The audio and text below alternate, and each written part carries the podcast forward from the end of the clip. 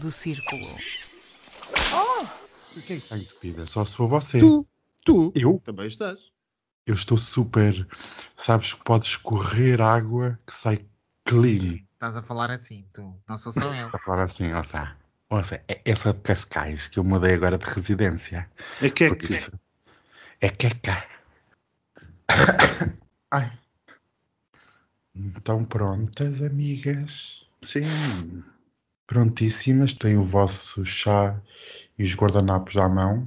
Cheia E o melzinho. Estou cheia de jet lag. Isto hoje vai ser choro o episódio inteiro. Não vai nada. Vai, vai, que eu vou chorar, que este é o último episódio de 2022. Por isso, Ah. que nostalgia. E bem, Uhum. olá, bem-vindos, bem-vindos a este episódio da Triangulação do Círculo, que é, se não estou em erro, o centésimo, trigésimo, oitavo episódio, meu Deus do céu. Eu sou o Daniel Rocha, estou em Aveiro e se tossir muito, olha, não liguem. Eu, eu ainda estou agora em choque. Estás em Aveiro, minha cabra? Estou em Aveiro, sim. Sim, senhor. Muito Bem. bem. Da badalhoca. Pois é. Lembras-te daquilo que eu disse no outro episódio que tu disseste que era falso? Estou para ver o que é que vai acontecer. E eu sou o Miguel Agramonte e também estou em Aveiro. Hum, Eu sou o Max Spencer Donner e acabo de chegar a Faro. uau, Max. Hum, verdade. Bem- Bem-vindo a Portugal. Ah, olha, a outra, a outra está internacional hoje. Tá. Eu pensava aquele, aquele nariz entupido dá-lhe um outro charme ao sotaque, sei lá. Hum, sim, fico sexy, não? Nós estamos todos com o nariz entupido. Meus queridos, meus queridos amiguinhos de podcast, como correu a vossa semana? Contem muitas rabanadas nesse bucho. Nenhuma. Também não. Como é que é possível? Comi não rei. gosto de rabanadas. Odeio Não, rabanadas. na verdade, boa rainha. Eu gosto mais de boa rainha do que boa rei. Eu, eu estou chocado. Se alguém me visse agora, eu estou com a boca aberta, Hum. super aberta também. Ai, para que coisa tão respirar. rara, não é? Para respirar também pelo nariz entupido, mas porque o Max disse que não gostava de rabanadas. Max, como é que você aguenta dia 24 e 25 sem rabanadas? Conta. Lá está, porque a minha família faz tudo menos coisas típicas do Natal. Ah, Ou típicas portuguesas, vá lá. ó, típicas portuguesas, pronto, assim eu aceito. Está. Vocês receberam muitos presentinhos, não? Do Pai Não Natal? estou, estou à espera do teu. Uh, Há um capote obrigado. alentejano que me foi prometido. Pode ser que agora que estejas em Aveiro, sei lá. Não sei. Vocês são horríveis, são umas péssimas pessoas. A sério, eu vou já mudar de assunto porque isto realmente não dá assim. Como eu tinha referido, este é o nosso último episódio de 2022, um ano marcado por. eh, Eu sei lá o que é que isto foi marcado. Isto realmente foi um ano muito intenso, difícil e complicado. E nós reunimos esta semana, antes do Natal, no nosso Comitê Central e decidimos, já agora depois no postigo, vamos partilhar fotos do nosso Comitê Central que estava lindíssimo. E foi decidido por unanimidade que o tema de 2022 foi a invasão da Ucrânia e a guerra que ainda está a decorrer nesse mesmo território. E esta semana. Espera que surpresa. O que é isso? Isso é, é o Pai Natal a passar aí. Oh, Max, não viste uns guizos, umas renas, sei lá eu.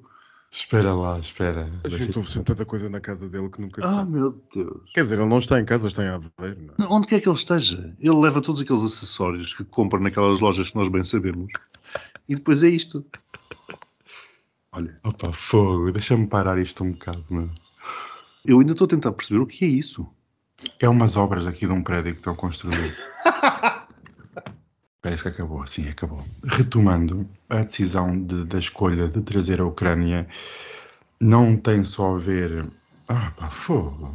Ela está no estaleiro, claramente. Eu- Deve eu estar, a, estar, estar a, espiar os homens das obras. Só pode. Na semana passada estava num gatilho. ah, ou num canil, não percebi muito bem. Esta semana está num, está num estaleiro. É legítimo, é Natal e ela quer um presente para si mesma. Não tem. E, mas olha, com o estaleiro tem tudo a ver comigo. Eu acho. Mas pronto, vamos deixar por aqui. Esta semana Junta. Peraí. A outra já morta. Jesus. Eu, eu preciso de um, de um sonho na boca para isto. Mulher, tu estavas, numa, tu estavas a sugerir um, um chá de quê? Vai tomá-lo. Não, de sugerir, vai tomá-lo. Eu não tomo chá, eu sou alérgico. E retomando aqui ao tema, esta semana tivemos desenvolvimentos históricos e sem precedentes, com a visita inesperada, surpresa e muito bem planeada do presidente da Ucrânia aos Estados Unidos, que entretanto no regresso parou na Polónia, que eu achei também curioso essa escolha de destino. Ora, se esta invasão da Ucrânia foi o evento do ano, houve um antes e um depois desta invasão, amigos, num pequeno apanhado, como é que vocês veem esta ida do presidente ucraniano aos Estados Unidos? Se consideram que é um escalar eh, da situação ou se consideram que a Ucrânia está numa posição de tal ordem vencedora que se pode dar ao luxo do seu presidente sair do país e visitar outro país do outro lado do mundo. E aqui mais uma pergunta para juntar aqui este caldeirão de temas da Ucrânia, que é durante a visita do presidente aos Estados Unidos, Putin, Vladimir Putin, ameaçou novamente com armas nucleares. E a minha pergunta também é se o mundo ainda acredita nestas ameaças nucleares vindas da Rússia. Bem, Daniel, eu primeiro começo por dizer que acho que o nosso comitê está eh, completamente obsoleto e desnecessário, é só um sugador de custos para, para a triangulação, porque termos o comitê para depois vir a eleger o tema da invasão da Ucrânia como o tema do ano, quer dizer, sério, é necessário. É, é a mesma coisa que a Time eleger Zelensky como o homem do ano. Portanto, não é preciso um comitê muito grande. Portanto, a minha proposta fica desde já registada e eliminar esse comitê da triangulação. Relativamente à questão do voo que tu disseste, eu creio que ele foi num avião da Força Aérea dos Estados Unidos. Tu querias que ele aterrasse em Kiev, querias que um avião da Força Aérea dos Estados Unidos aterrasse em Kiev com o Zelensky. Portanto, ele, naturalmente ele saiu e chegou à Polónia. Não podia ser de outra forma. A Polónia acabou por ser, eu não vou dizer uma obrigatoriedade, mas acabou por ter, quer dizer, foi, olha, matou dois coelhos com uma cajadada só, é? acabou por visitar aqueles aliados que possivelmente estão mais próximos dele eh, na União Europeia, mais próximos não só geograficamente, como no apoio pelo ódio que tem desde há muitos anos, décadas, a Putin e ao Kremlin, de uma maneira geral, e também, claro, foi pela proximidade geográfica o local onde o avião pôde aterrar e pôde descolar sem ferir suscetibilidades, chamemos-lhe assim. Relativamente à visita eh, aos Estados Unidos, efetivamente foi um, um acontecimento. Eu esta semana perguntava-me o que é que nós vamos falar no episódio de triangulação, porque, como o Max dizia no episódio anterior, estamos chegados à Silly Season Inverno 2022, 2023, e os temas só retomariam a normalidade lá para janeiro.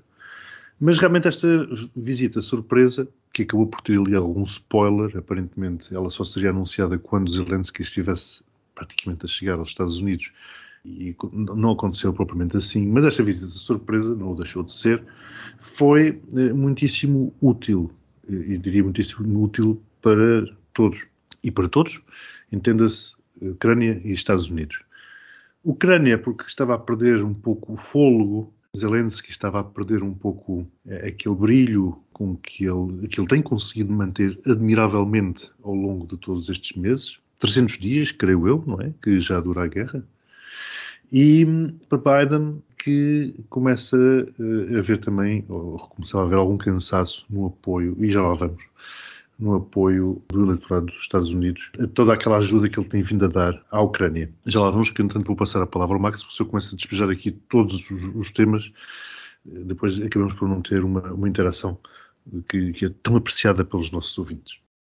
Finalmente, o discurso de Zelensky, que eu ouvi em direto, assim como o Max, aliás, nós estávamos a comentá-lo em tempo real, foi um discurso fora de série. Eu gostei muitíssimo do que foi dito. Cada parágrafo que ele lia ia direto ao ponto, chamou, como eu disse na altura, chamou os bois pelos nomes, disse tudo o que tinha a dizer, sem papas na língua, e foi realmente um discurso histórico, um discurso para ficar registado, dos grandes discursos que foram feitos no Congresso dos Estados Unidos da América.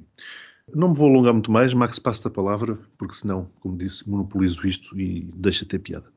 Relativamente a esta parte desta semana, eu acho que a semana foi uma grande semana. Foi uma grande semana e foi uma grande semana, sobretudo para Biden. Não nos esqueçamos que isto vem no alinhamento de uma boa notícia para os democratas, que foi justamente as acusações, numa perspectiva não criminal, mas as sugestões de processos de crime a serem lançadas no comitê do 6 de janeiro, quatro crimes contra Trump, e, portanto, uma semana de boas notícias para o Partido Democrata que, que foi coroada com a presença de Zelensky em, em, Washington. E eu, quanto a mim, uma presença que correu muitíssimo bem. Zelensky é um homem perito, já todos o disseram, eh, mas vale a pena dizê-lo de novo, é um homem perito no dominar da sensação pública, da, daquilo que a opinião pública vê e deve ver. É um homem da imagem, é um homem que cresceu na imagem, eh, como ator, como comediante, como tudo, e ele sabe talvez acredite que não o faça sempre de forma calculada, mas ele sabe exatamente o que é que está a acontecer, em que momento da história está a acontecer e que tipo de opinião pública tem do outro lado.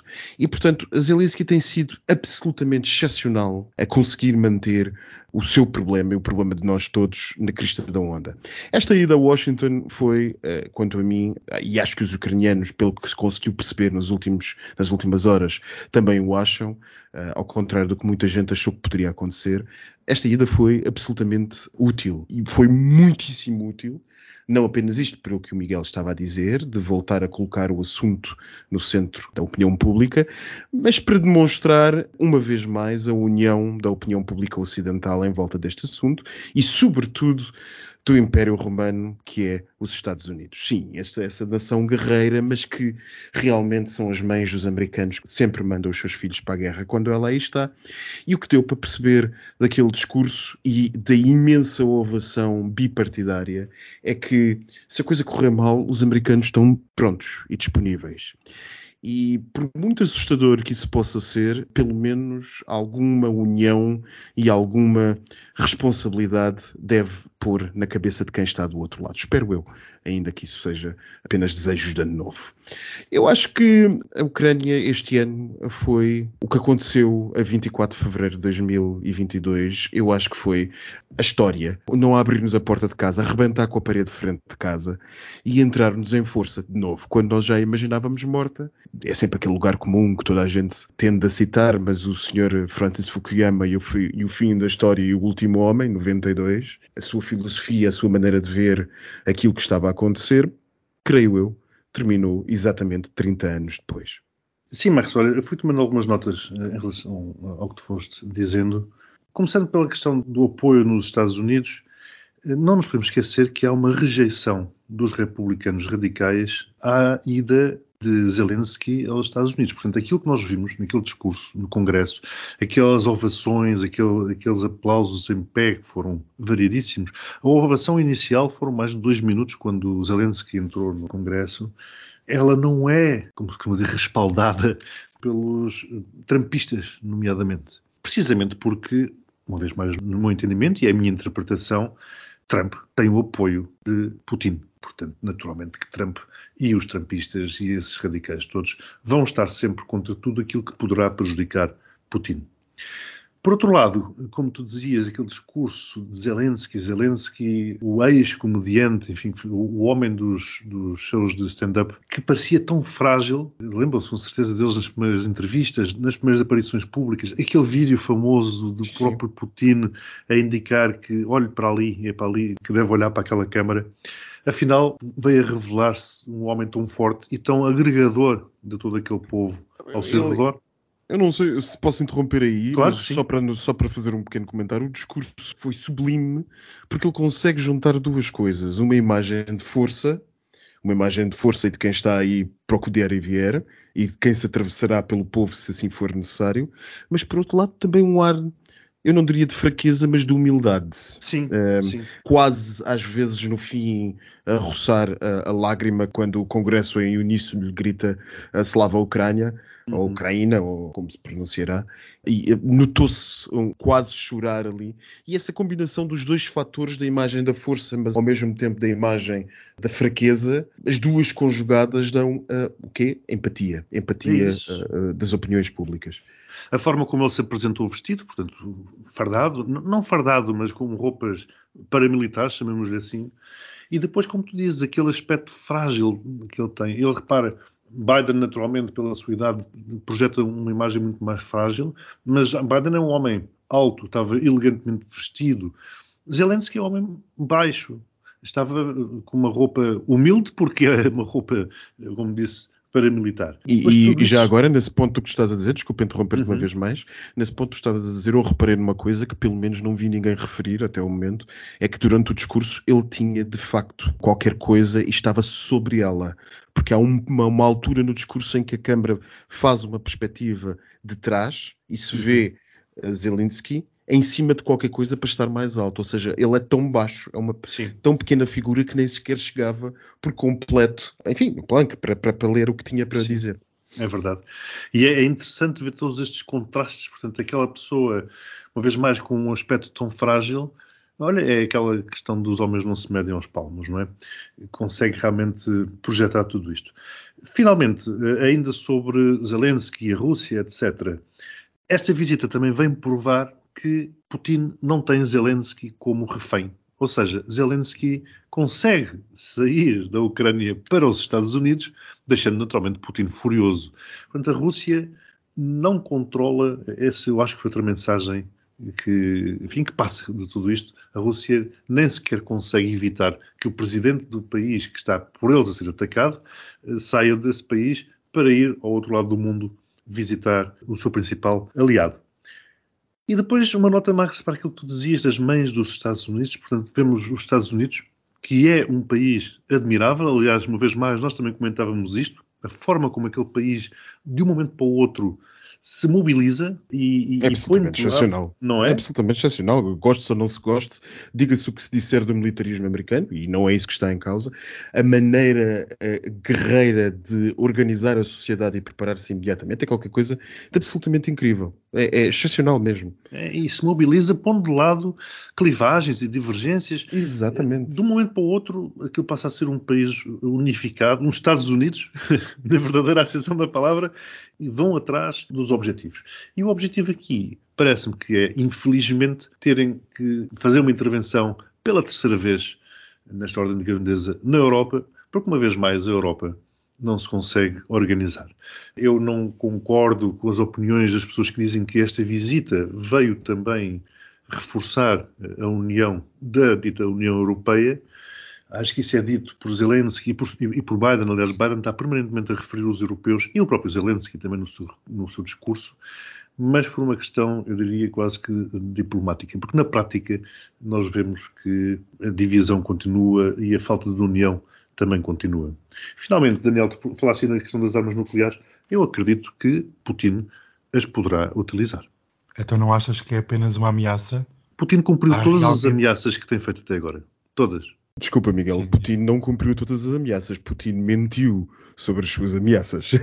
Portanto, não podemos dizer que ele Sim. tenha cumprido todas as suas ameaças. Ele, Por não exemplo? ameaçou, ele não ameaçou invadir a Ucrânia. Ele sempre disse até eh, 24 horas antes que não tinha essa ideia. É verdade, sim. Bem te recordas que eu dizia que ele diz aqui, que dizia aquilo, mas ele iria eh, invadir. Mas a partir do momento em que ele assume o seu plano escondido, e mal escondido, mas o seu plano escondido, a partir daí ele vai cumprindo as, as suas ameaças. Aliás, visto o último discurso, ou os discursos mais recentes que ele fez, onde ele assume que realmente ainda está a atacar alvos civis, porque é assim, é a estratégia. Porque se reparares, Max, há um Putin antes da invasão e um Putin depois da invasão, não é? Sim, há um Putin antes da invasão, mas também, e há de facto um Putin depois da invasão, mas também há um Putin, eh, e atenção, não é que eu esteja por completo a discordar-te, eu percebo o que é que tu estás a dizer. Ah, o que eu acho é que Putin ainda está no caminho de fazer, perdoem-me o anglicismo, um downplay daquilo que ele está a fazer.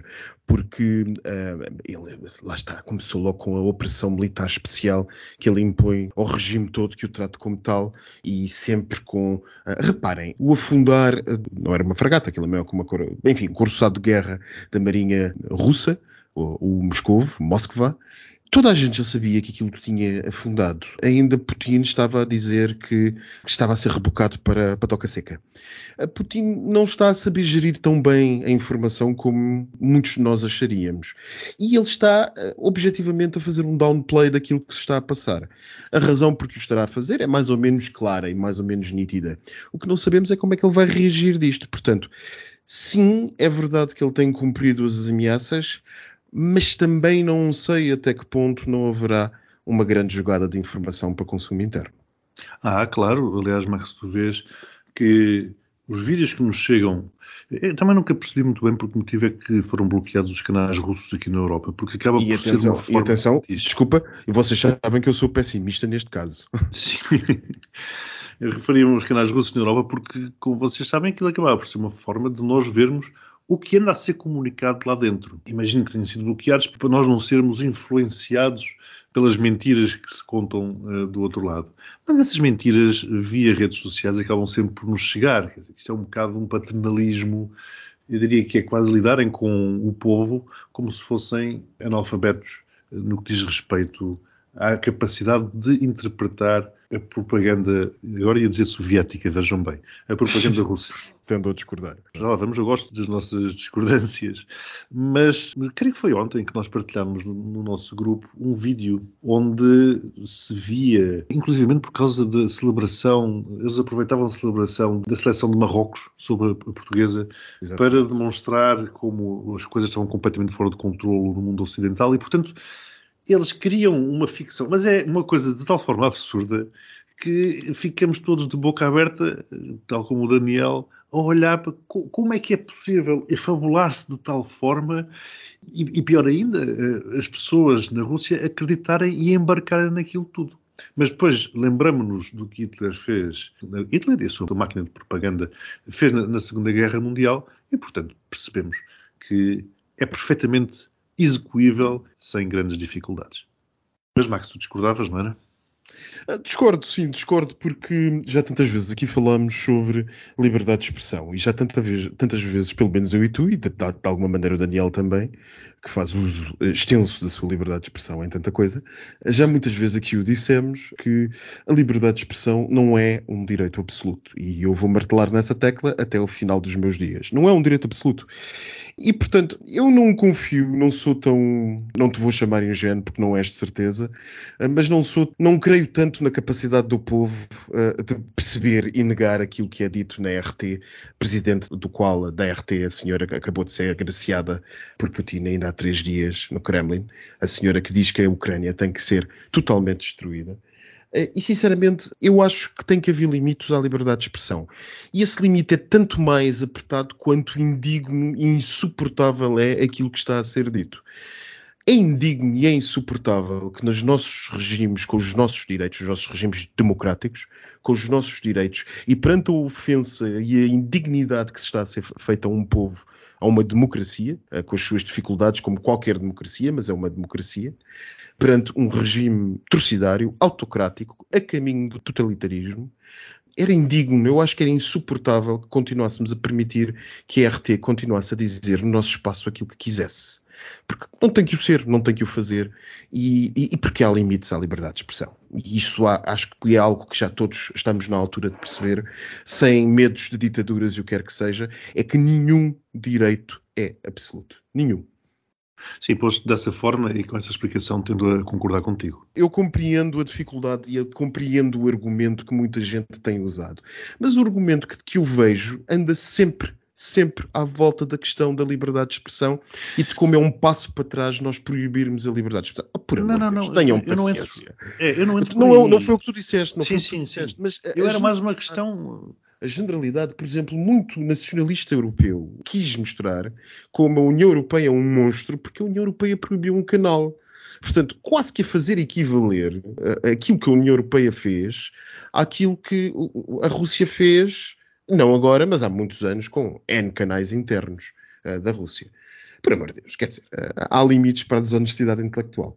Eu colocaria aquilo do ponto de vista, uma vez mais académico, como de estudo para percebermos as mentiras que. Para isso tens o Twitter. É verdade, era o que eu dizia, para isso existem as redes sociais, porque este, aquelas mentiras acabam por nos chegar uh, através daí. Portanto, e o Sr. Elon Musk, que continua no Twitter, continua a proporcionar-nos esse serviço dito público as mentiras não é só no Twitter, não é só o Elon Musk que permite a propagação deste vírus, que são as fake news. O Facebook, o Instagram, o WhatsApp, o Telegram, todos eles fazem parte deste ecossistema. Mas aqui eu gostava aqui um ponto que o Miguel disse, antes de passar aqui mais umas perguntas, para uma, para uma ronda de perguntas, que é se fosse pelos europeus, a Ucrânia já tinha sido invadida, ocupada e anexada e Putin já estaria a pensar no próximo país para invadir. Quando nós temos uma Alemanha e uma França que sempre tiveram reticências em enviar armas, demonstra o Estado e o espírito europeu que parece decrépito e sinceramente não sei como é que conseguem estes líderes europeus falar em liberdade e independência ucraniana quando nem sequer no início da guerra eu lembro-me perfeitamente e os portugueses também ninguém queria enviar armas para não afrontar o Sr. Putin. Nós estamos a dias, a poucos dias da tomada de posse do novo Congresso. E nesta fase final de um Congresso com maioria democrata, os democratas queriam fazer um bang e queriam causar um espanto diplomático e eu achei um máximo. No postigo depois vamos falar de umas coisinhas sobre a viagem. Mas eu queria aqui algumas perguntas que é uma, a Ucrânia tem insistido veementemente na entrega de armas muito mais sofisticadas. Atualmente, os norte-americanos não estão a aceder a esses pedidos e estão a enviar os mísseis Patriot. Em contraparte, os russos já disseram que vão eh, atacar diretamente esses sistemas antimísseis enviados pelos norte-americanos duas questões aqui, que é uma, os norte-americanos a não enviarem armas de ponta, de precisão, de ultramodernas, quer dizer que não confiam tanto nos ucranianos? E segundo, o ataque direto dos russos a, estes, a este sistema antimíssil é uma nova escalada do conflito e será um ataque direto aos Estados Unidos? Desde dia 24 de fevereiro às 6 da manhã ou às 5 da manhã que nós sabemos o que é escalada. Aliás, a escalada devia ser a palavra do ano, pelo menos a palavra do ano, se há uma personalidade do ano na capa da Time, etc, etc, devia haver uma palavra do ano para a Time e devia ser escalada. E é isso que está a acontecer desde o início. E a escalada não é propriamente uma coisa que toda a gente sobe, não é propriamente uma coisa que se pode dizer que este ou aquilo é culpado. Inicialmente, o único culpado de uma escalada é quem toma o primeiro passo. E o primeiro passo foi o Sr. Putin que o tomou. Portanto, eu, não me preocupa muito a questão de definir quem começou a escalada e quem pode dar esse passo ou não. Sinceramente, eu acho que pura e simplesmente tem que ser dado aos ucranianos. Nós estamos num canto sem saída. E, portanto, tem que ser dado aos ucranianos tudo o que eles precisarem. Eu compreendo que uh, os Estados Unidos uh, tentem, vá lá, calibrar a resposta que dão aos ucranianos, até porque terão que gerir muita coisa, entre elas o, seu próprio estoque. Aquilo que existe neste momento em muitos países da NATO é que os estoques começam a esvaziar de alguma maneira. E, eu, e os Estados Unidos têm essa percepção, mas também a percepção de que a resposta, sim, vai subindo, mas tem que ser calibrada. E, portanto, Biden está claramente a focar-se nisso e está, até o momento, a fazê-lo bem. O facto dos russos dizerem que vão destruir o sistema Patriot ou não, pois enfim, eles vão tentar destruir o que quer que seja, mas até há três ou quatro semanas atrás ainda não tinham conseguido destruir nenhum dos 30 e tal, 39 sistemas de HIMARS que a Ucrânia tem. Portanto, a capacidade dos russos uh, neste momento é fantasiosa, ainda que eles tenham mais capacidade do que aquela que estão a mostrar, ainda que sejam capazes, ou talvez fossem capazes, uh, de mobilizar muito mais. Mas Putin fala de um modo que eu insisto, como estava a dizer há bocado, é mais às vezes para consumo interno, ou tanto, muitas vezes é para consumo interno, não diria primordialmente, mas também para aquilo que acontece externamente. Portanto, há que dar um devido desconto àquilo que Putin diz, porque eu acho que, sinceramente, ele diz para mobilizar o seu sistema quase totalitário que ele tem lá dentro. Agora, o desafio para Biden e o desafio de 2023, ainda não vamos entrar aí, mas eu já entro, E o desafio que Biden tem para 2023 é manter a resposta em voz única. E a resposta em voz única, tantas vezes nós pensamos que alguém possa sair do comboio e ser contra a resposta que se está a dar de apoio à Ucrânia, mas esquecemos que alguém pode sair do comboio e avançar mais na resposta que está a dar de apoio à Ucrânia. E nesse caso eu penso no governo polaco.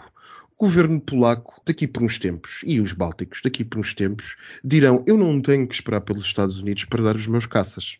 Eu não tenho que esperar pelos Estados Unidos para entrar na guerra.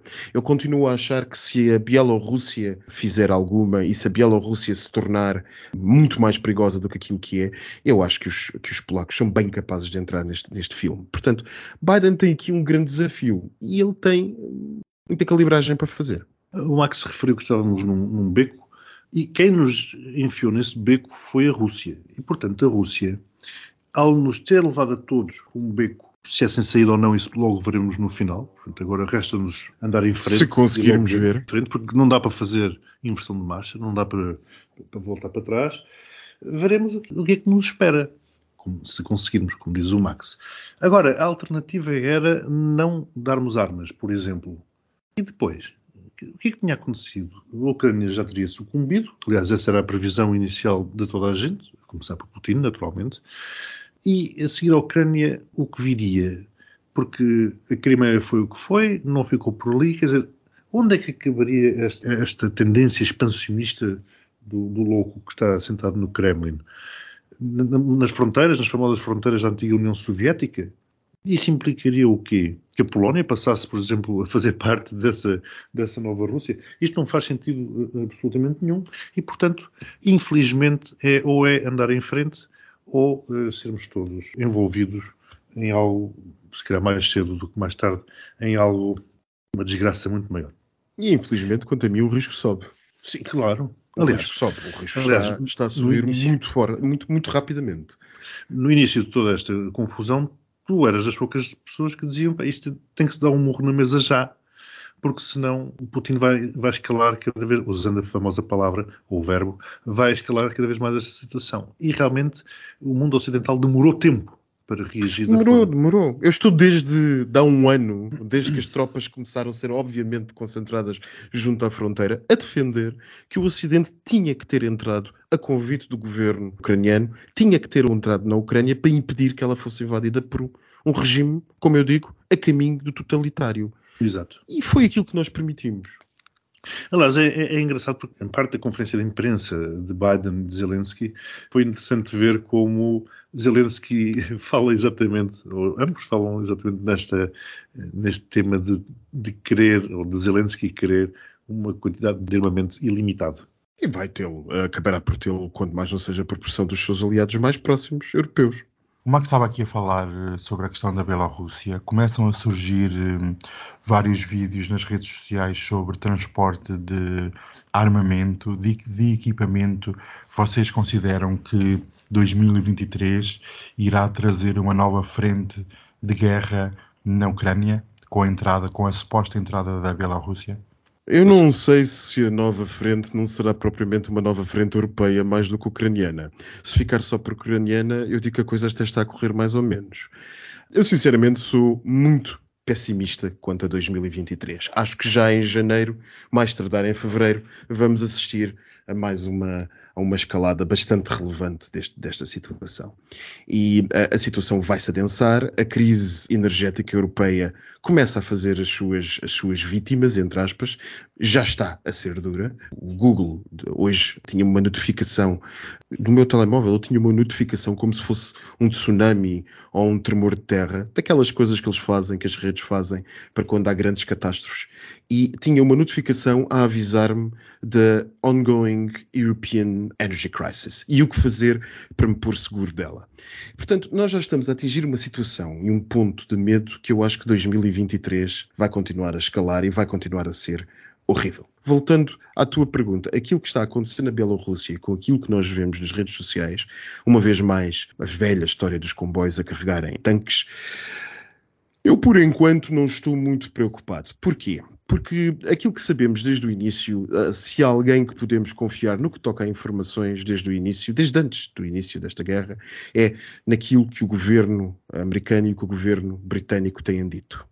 E o governo americano continua a considerar pouco provável, a não ser que o esteja a fazer por uma questão estratégica, porque muita coisa já foi feita por questão estratégica, continua a considerar pouco provável que a Bielorrússia se atravesse eu acho que Lukashenko não tem a capacidade interna de o fazer, riscará muito, mesmo muito, se, se o fizer.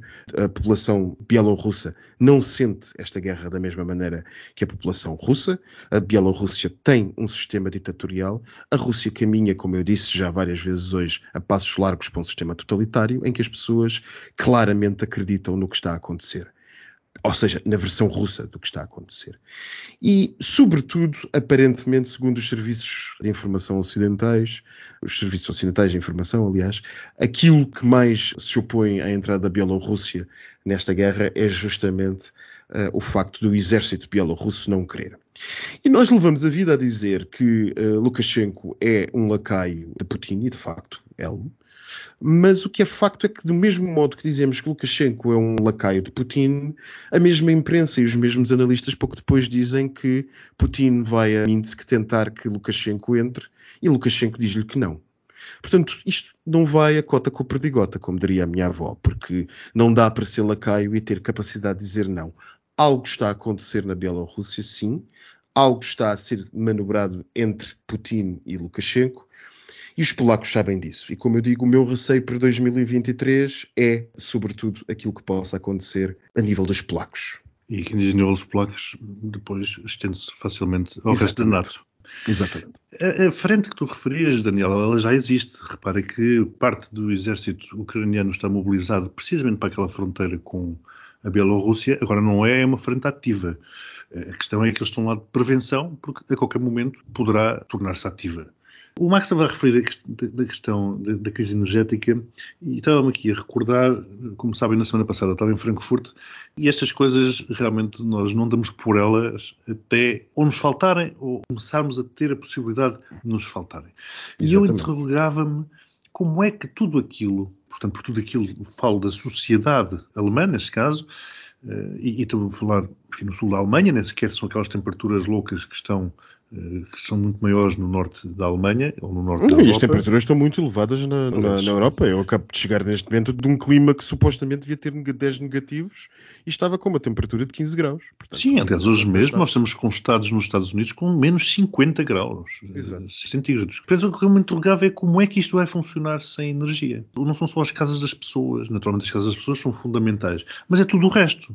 As empresas, como é que uma indústria funciona sem energia, mas os escritórios dessa mesma empresa. Portanto, não falo só da energia para abastecer as máquinas. Eu digo a energia para manter habitável todos os espaços de uma fábrica, por exemplo.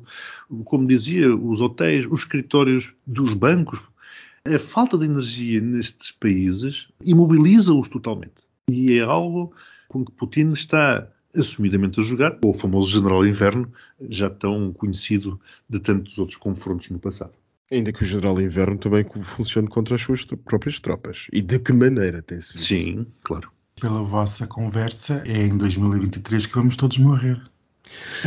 Eu acho, sinceramente, eu acho que 2023 a, a, questão, eu acho que vai ser um ano horríveis mesmo. E eu já vocês já sabem que eu não costumo, insisto, eu não costumo ser o pessimista. Mas 2023 tem aqui um caldo, Falso. tem aqui um caldo que é absolutamente incrível de coisas que podem correr mal. Muitas mesmo. Sim, faz lembrar uns votos de Feliz Natal de um grande amigo polaco que me dizia: Bom, eu desejo-te um Feliz Natal e um Feliz Ano Novo, embora nos últimos anos tínhamos vindo a desejar sempre um Feliz Ano Novo para o ano seguinte e as coisas têm vindo a piorar de ano para ano. Portanto, vamos lá ver se desta vez a coisa funciona. E de que maneira? Não sei. O nosso último tema do ano, com o nosso tema LGBT, que também está relacionado com a Ucrânia, não é, queridíssimos camaradas? É verdade, foi aprovado um pacote legislativo, creio eu, na Ucrânia, para começarem a criminalizar uma série de atitudes, nomeadamente discurso de ódio, discriminação, etc., face a LGBT. Antes de mais, é fundamental caso a Ucrânia queira vir integrar-se na União Europeia. E depois, se calhar, foi eh, também algo como consequência da visita eh, aos Estados Unidos, digo eu já, mas assim como a laia de brincadeira. Agora, o que eu gostava de perguntar ao Max era se não nos começa a fazer falta uma legislação que também criminalize o discurso de ódio e atitudes homofóbicas em Portugal faz toda a falta, há muita coisa que se pode fazer e, sobretudo, uma coisa que se podia fazer e que ainda não foi feito, uma lei quadro da igualdade, que já muitos setores da esquerda, e muito bem, estão a defendê-la há muitos anos e, e, não há maneira dela sair das ideias. Uma lei quadro da igualdade, mais do que criminalização, seria necessário para acabar com uma data de problemas que há neste país. Mas isso daria um outro podcast por si, portanto não vou entrar por aí. A lei LGBT é contra a decriminalização do discurso de ódio e de outros atos homofóbicos e bifóbicos e transfóbicos na Ucrânia é uma excelente notícia. Agora, a parte interessante que há a ver deste assunto é muito mais do que pura e simplesmente ver como a Rússia apertou rolha sobre as questões LGBT há poucas semanas atrás, proibindo por completo a referência sequer a relações entre pessoas do mesmo sexo, já não é a tal propaganda, agora é mesmo a referência. A Ucrânia vai no sentido contrário. E mais do que simbólico, seria interessante um destes dias alguém parar e fazer um belo estudo académico uh, sobre, bom, enfim, os estudos já foram feitos, mas uh, sobre o ponto a que simbólico é que a questão LGBT assume nesta guerra. É absolutamente incrível. Se nós olharmos para a propaganda russa, é, é, tudo é uma congeminação, algures entre Bilderberg e um grande lobby gay internacional que quer acabar com a produção de seres humanos. Portanto, é isto que se passa na propaganda das televisões russas. Do outro lado, na Ucrânia, temos um povo que está a aprovar leis contra a discriminação LGBT. Se alguém tiver dúvidas qual é o lugar certo, aqui está. É muito interessante, Max, tudo isso que foste dizendo. Eu peço desculpa, eu vou voltar a insistir. Não sei se se recordam daquela vez, em Lisboa, quando eu lancei o livro e disse que os gays iam ser os novos judeus. Aqui estamos, claramente com os gays a serem os novos judeus. E vemos também nesta linha, muito rapidamente, como esta semana também outros países do Médio Oriente também estão a apertar as leis, nomeadamente o Qatar, a apertar leis contra os LGBT. Isto começa a ser uma tendência global destes países, por enquanto não alinhados, vamos ver quando é que isto chega ao Ocidente. Curiosamente, uma das teses que vimos também eh, por aí foi que eh, este ano no Mundial do Qatar não houve confusões, não houve pancadaria, precisamente porque os gays foram proibidos de ir ao Mundial. Possivelmente seriam esses mesmos gays que estiveram depois todos em Buenos Aires. Portanto, Buenos Aires é uma cidade, bom, é efetivamente super gay, mas ali é mesmo hiper, hiper gay, porque depois quando foram os futebolistas comemorar a vitória do Mundial em Buenos Aires, aquilo foi uma pancadaria de todo tamanho, de tal forma que tiveram que acabar com os festejos. Portanto, imagino que aquilo fosse só bicharada nas ruas de Buenos Aires. E eu acho que com uma teoria tão científica só falta entrar no postigo. O postigo de Daniel. Estamos aqui de volta para o nosso último postigo, que ele agora vai aqui levar uma reformadazinha e por aqui umas coisas novas. Eu estou sempre a mudar isto. Bem, vocês Mas não, não é sabem... para melhor, nossa. É sempre a pior, claro. Se o ano 2023 vai ser mau, o vestido tem que ser pior. Olha, voltaram as renas. Voltaram as renas, estão a chegar, queridas. É as prendas do Pai Natal. Olha, nem sabem o que é que eu tenho. Tenho uma coisa do Algarve na boca. Ai, Jesus. É um É uma laranja Rodrigo. do Algarve. Ah, pensei que tivesse inventado um Rodrigo qualquer. Quem? Um Rodrigo. Quem é esse? Esse não conheço. Ai, Max, Antes- explique-lhe, pelo amor de Antes, Deus. a- a- antes Ai. do Dom Rodrigo que um Cavaco Silva. Ah, mas se tem dom antes do nome próprio é porque é interessante. Então eu quero. Max, toma nota. Da próxima vez que o Daniel estiver aí em baixo, oferece-lhe um Dom Rodrigo, por favor. Sim, claro. Ao que ele venha, a gente trata disso. Antes de mais, quero aqui relembrar, para comprarem os bilhetes, nós já comprámos aqui na triangulação, fizemos uma vaquinha en- entre os três e comprámos três bilhetes para ir ver os Excesso em 2023, que eles estão de regresso. Ai, meu Deus. Eu bem que vos disse há bocado que 2023 ia ser um ano mau. Vocês não acreditaram?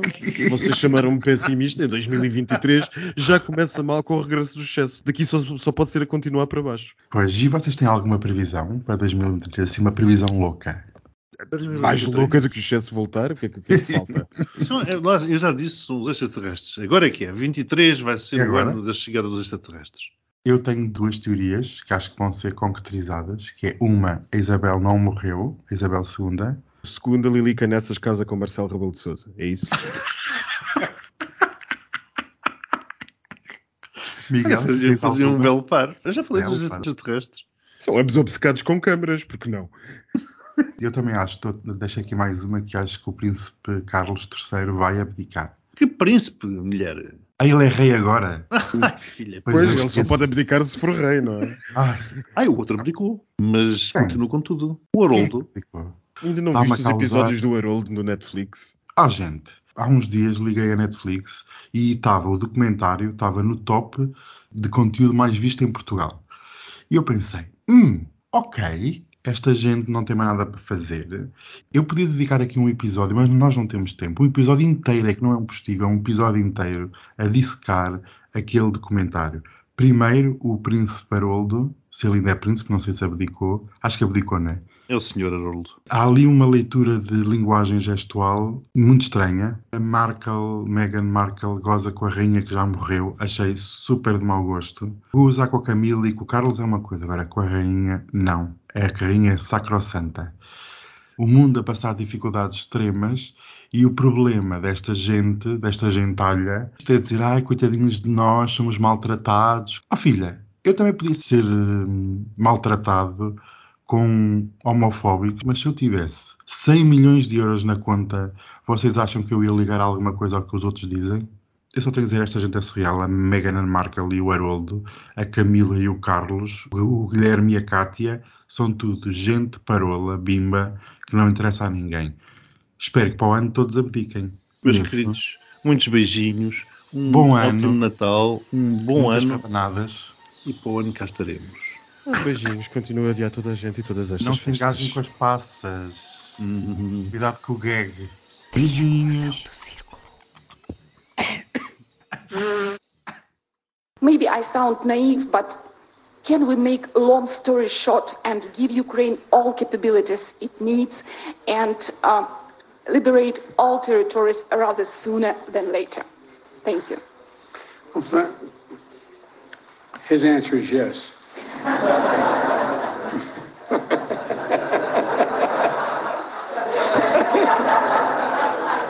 I agree.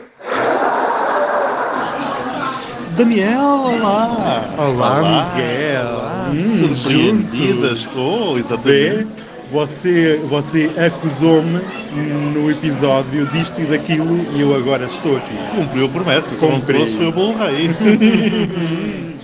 É depois. o que é, que é isto?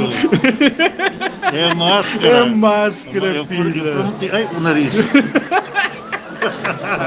Olha o microfone que pega-se. Pois é, filha. Hum. Então, como é? Chin-chin, um. Tchim, Hum, a nossa, a nossa, um, boas festas. Olha, sabe quem é que está ausente uma vez disto tudo, não é? Sei. Quem é? Eh, Quem é a doutora? A doutora. A doutora está ausente. Nunca está nestas coisas. Nunca, nunca estamos os É, três. não, não, porque ela recusa-se. É, é- ela é elitista. É elitista, sim, É, já tínhamos chegado a essa conclusão, porque ela só gosta de se dar com aquelas pessoas. Na bolha de faro, não Na é? bolha. Na bolha. Na bolha de faro. E é assim, ou então, de lá da, da Suíça dela, Ai, pois é, pois É. é que ela tem dupla nacionalidade. tem, depois ela dá sempre Claro. fala dos passaportes. Lembras quando ela uma vez veio jantar connosco e trouxe os passaportes para mostrar? Ah. Olha, este é vermelho. É, é sério, eu fiquei de boca aberta com a quantidade de passaportes. Eu nunca pensei que a doutora fosse assim tão viajada, Eu até pensei que ela ficasse, fizesse tráfico de passaportes. Na volta, nós não sabemos, não é isto? então, e já levou com alguma rabanada na cara? Não, levei na boca, Ai. que é o sítio correto. É na boquinha, estava tão boa, suculenta, Hum. pareceu-me quase uma French toast. Oh, Ali com aqueles xarope todo caído. Suco. Um suco, exatamente. Ai, tão bom. e mais alguma coisa que tinha comido? Eh, mais daqui a bocadinho vou comer uns belos de, uma- de umas bolas de gelado. Ai, Sim, de uns ovos moles, ótimos, gostosos. Vão ser ótimos antes do Natal. sim, eu confesso que eu estive aqui também já a comer uns ladinhos, ladinhos de Hum, chocolate. Uau, A italiano. senhora chegou atrasada, mas pronto. É Mas é assim. assim. E estamos aqui também com uma outra pessoa aqui na mesa que não podemos dizer quem é. Não podemos, é segredo, dizer segredo. Também está em Aveiro. Também está aqui connosco, Hum. mas pronto, não podemos dizer. E ela comeu um açaí. Hum, com fruta. Com frutas. Estava, estava com um ótimo aspecto. Tá eu bem. por acaso fiquei de olho e pensei, será que vou pedir a bola de gelado ou vou pedir um açaí? Pede, pede. Ai, mas eu estou tão gorda, filha. Uhum. Não dá, agora vem o Natal, eu tenho que ser esbelta para a passagem de ano. Pois é, pronto, hoje, no, no dia que estiverem a ouvir isto, já será dia 25, ou pelo menos já passará o dia 25, Já não é verdade? sim, já sim. e que planos é que tem para o Natal? Antes de Para o mais Natal, nada. eh, eu vou telefonar ao Pai Natal. Sim. Eh, temos de ter uma conversa muito séria porque não me chegou nada à casa, a árvore está vazia. Que horror. Que horror, sim. E vão dizer que vão dizer mal de mim na minha família, por isso Não terá sido por causa de alguma greve dos portos, dos, Eu navi- do- penso- dos comboios? Eu penso que tenha sido a dos Correios. Eh, para quem não sabe, o Pai Natal usa eh, o Serviço Postal Português. Ah. Por, portanto, po- pode ter sido afetado com a greve. Hum, ou então também dos comboios. Nós não sabemos bem, agora é uma quantidade de greves, filha, isto. Ah, pois é, os portos é só mais à frente, não é? É até dia 30 de janeiro. Pois é, pois é, Por isto está isso, toda uma olha, calendarização. Canalização, a vossa televisão está encomendada só em fevereiro. Pois é. Pronto, é Olha, assim. É para a comemoração da invasão de 24 de fevereiro. Olha, nós podemos fazer um evento. É, Era um episódio especial. Um episódio especial, Um episódio senhora. especial. Deixa aqui o desafio para a triangulação. Ah, doutora, doutora, se nos está a Doutora, ouvir. dia 24, não se esqueça, aponte já na agenda, Exato. É capaz de estar não sei onde, mas pronto. Na Tailândia. Então pronto, vez. meus queridos, olha, eh, um, um beijinhos muito grande. Hum, é sempre beijinho. um prazer estar convosco. Sim. e o Daniel existe, afinal de contas. Ele vem-me visitar a Aveiro de vez em quando. Eu sou gente. Retiro o que Hum. disse. Eu vim de propósito. Hum. Por isto. Espero que tenham tido um bom Natal e beijinhos até ao próximo episódio, que será já em 2023. 23, uau, promete. Dia 1. Hum,